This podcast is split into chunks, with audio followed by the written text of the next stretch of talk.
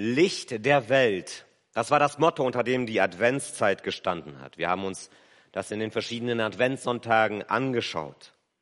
Am zweiten Advent ging es um das Licht, das dieser Welt Gestalt und Form gibt. Gott hat gesprochen, es werde Licht und es wurde Licht. Am dritten Advent haben wir uns angeschaut, dass uns Gottes Wort Orientierung und Halt schenkt und dass es damit ein Licht auf unserem Weg ist.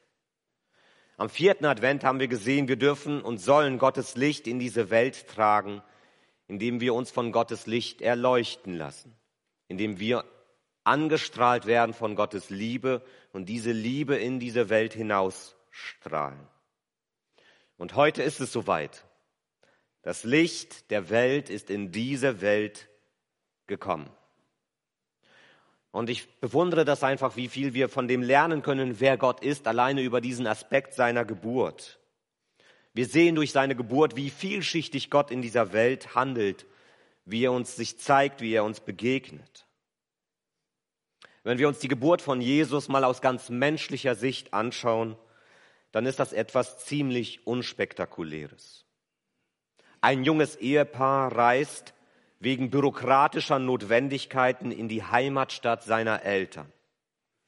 Dort ist das Haus der Eltern wegen dieser Volkszählung so überfüllt mit Familie, dass das junge Ehepaar in diesem Haus kein Zimmer für sich hat, für sich alleine und in dem Bereich des Hauses schlafen muss, in dem auch die Tiere der Familie untergebracht werden. Für sich genommen ist das alles etwas ungewöhnlich in dem, wie es stattfindet, aber auf der anderen Seite etwas sehr Gewöhnliches, nichts Auffälliges, wenn man es von außen betrachtet. Wir staunen vielleicht über diese Geschichte, weil wir es gewohnt sind, dass jeder von uns genug Platz in seinem eigenen Haus hat, sodass man nicht irgendwo anders noch untergebracht werden muss oder dass Menschen sich zusammenzwängen. Die Flüchtlingskrisen der letzten Jahre haben aber gezeigt, wie eng es werden kann, wenn unerwartete Ereignisse manches durcheinander werfen. Wie gesagt, die Umstände sind also etwas abenteuerlich, aber diese ganze Geschichte lässt zunächst nichts erahnen, dass da das größte Ereignis der Weltgeschichte passiert ist. Den ersten Hinweis darauf, dass da etwas wirklich Großes passiert ist, finden wir außerhalb von Bethlehem, außerhalb des Ortes, bei ein paar Hirten auf dem Feld als ihnen die Engel begegnen und ihnen sagen, heute ist etwas Großartiges passiert. Und so können wir das ganze Geheimnis von Weihnachten erst wirklich aus dem Rückblick verstehen, verstehen, was da in Wirklichkeit passiert ist. Erst wenn man zurückschaut auf diese Geburt in Bethlehem, kann man verstehen, dass da nicht einfach nur ein Baby unter merkwürdigen Umständen auf die Welt gekommen ist, sondern dass da viel, viel mehr dahinter steckt. Und das sehen wir, wenn wir nicht bei Matthäus und Lukas nachschauen, sondern beim Evangelisten Johannes. Er schenkt uns genau diese andere Perspektive in der Rückschau. Er schaut nicht auf das, was aus menschlicher Sicht passiert ist, sondern er schaut hinter die Kulissen der Geburt. Er beschreibt nicht, was passiert ist, sondern welche Bedeutung das hat, was da passiert ist. Und deshalb möchte ich einige Verse aus dem Einstieg zum Johannesevangelium lesen. Johannes 1, die Verse 9 bis 14. Da schreibt Johannes, das wahre Licht, das jeden Menschen erleuchtet, kam in die Welt. Er war in der Welt und die Welt ist durch ihn geworden, aber die Welt erkannte ihn nicht. Er kam in sein Eigentum, aber die Seinen nahmen ihn nicht auf. Allen aber, die ihn aufnahmen, gab er Macht, Kinder Gottes zu werden, allen, die an seinen Namen glauben, die nicht aus dem Blut und nicht aus dem Willen des Fleisches, nicht aus dem Willen des Mannes, sondern aus Gott geboren sind. Und das Wort ist Fleisch geworden. Und es hat unter uns gewohnt und wir haben seine Herrlichkeit gesehen, die Herrlichkeit des einzigen Sohnes vom Vater, voll Gnade und Wahrheit. Soweit Johannes. Zuerst erklärt uns Johannes, Jesus ist das wahre Licht, das jeden Menschen erleuchtet. Wie gesagt, haben wir am dritten Advent schon gesehen, wie in Psalm 119 das Wort Gottes als Licht beschrieben wird, das unseren Weg erleuchtet. Dieses Wort Gottes wurde den Menschen bis dahin durch Propheten und die Schriften des Alten Testaments vermittelt. Mit Jesus geht jetzt Gott einen ganz anderen, einen ganz neuen Weg mit uns Menschen. Gott selbst hat sich auf den Weg gemacht, um uns zu leuchten, um uns Orientierung, Halt und Erlösung zu schenken. Der Schreiber des Hebräerbriefes drückt es so aus. Viele Male und auf verschiedenste Weise sprach Gott in der Vergangenheit durch die Propheten zu unseren Vorfahren. Jetzt aber am Ende der Zeit hat er durch seinen eigenen Sohn zu uns gesprochen. Der Sohn ist der von Gott bestimmte Erbe aller Dinge. Durch ihn hat Gott die ganze Welt erschaffen.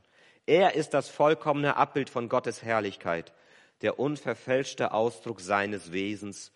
Durch die Kraft seines Wortes trägt er das ganze Universum.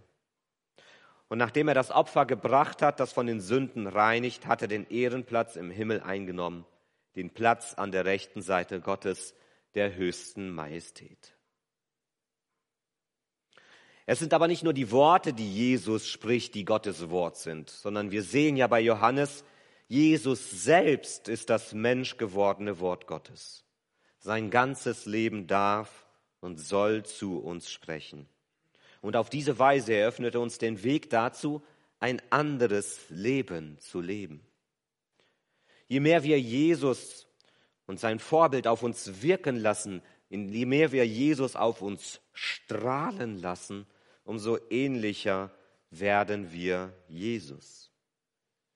Und je ähnlicher wir Jesus werden, umso mehr leben wir nach dem Willen Gottes. Also nicht diese eigene Kraft, nicht diese Anstrengung, die man unternehmen muss, um besser zu sein, sondern in die Beziehung zu Jesus zu treten, damit er uns verändert. Das unterscheidet den christlichen Glauben von vielen anderen Religionen. Oft geht es darum, auf eine Lehre zu hören und diese dann im Leben umzusetzen, Gebrauchsanweisungen für unser Leben. Aber unser Glaube bringt eine ganz andere Ebene mit hinein.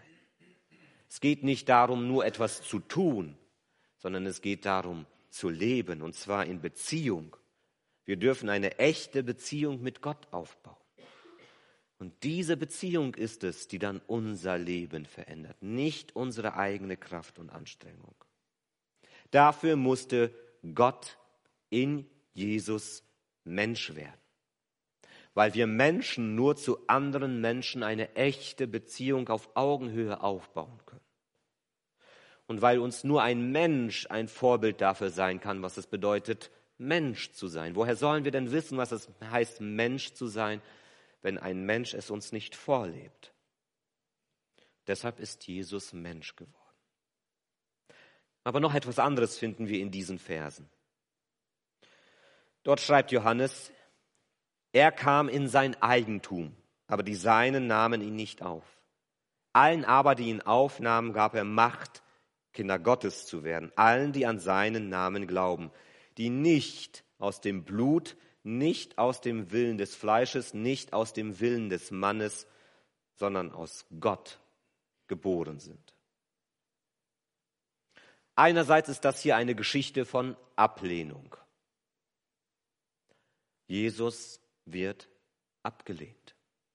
Jesus nimmt diesen Weg auf sich. Er verlässt die Herrlichkeit bei Gott und er lebt ein Leben als Mensch, nur um am Ende dann als Außenseiter zu sterben. Er wird verlacht, verprügelt, misshandelt und stirbt den Tod eines Verbrechers am Kreuz.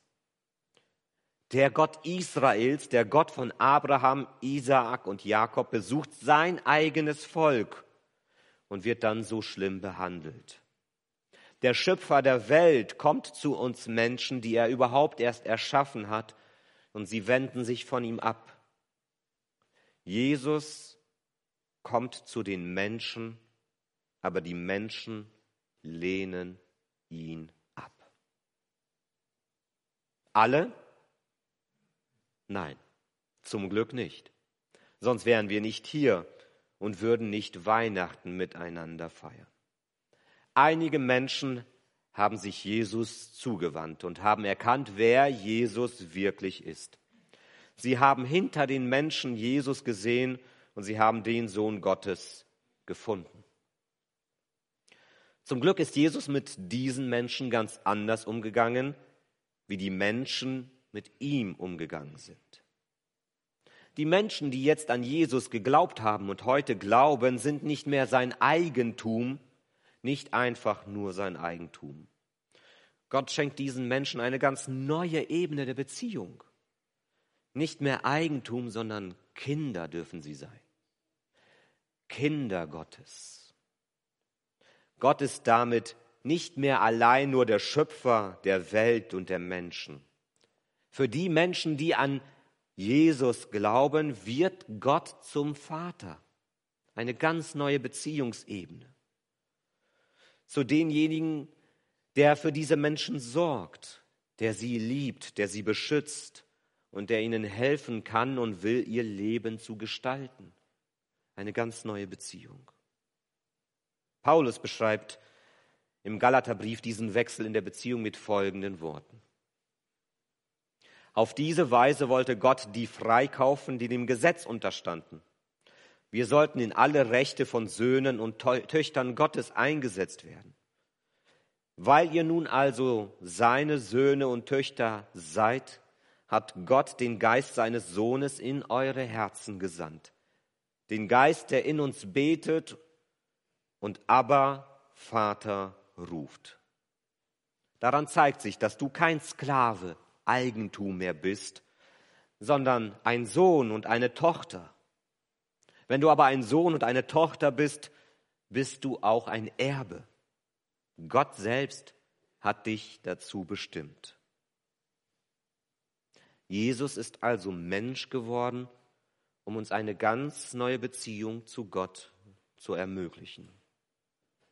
Und diese neue Beziehung zu Gott eröffnet uns eine ganz neue Zukunft, eine Hoffnung, eine Aussicht, die nicht in dieser Welt endet, sondern über diese Welt hinausgeht.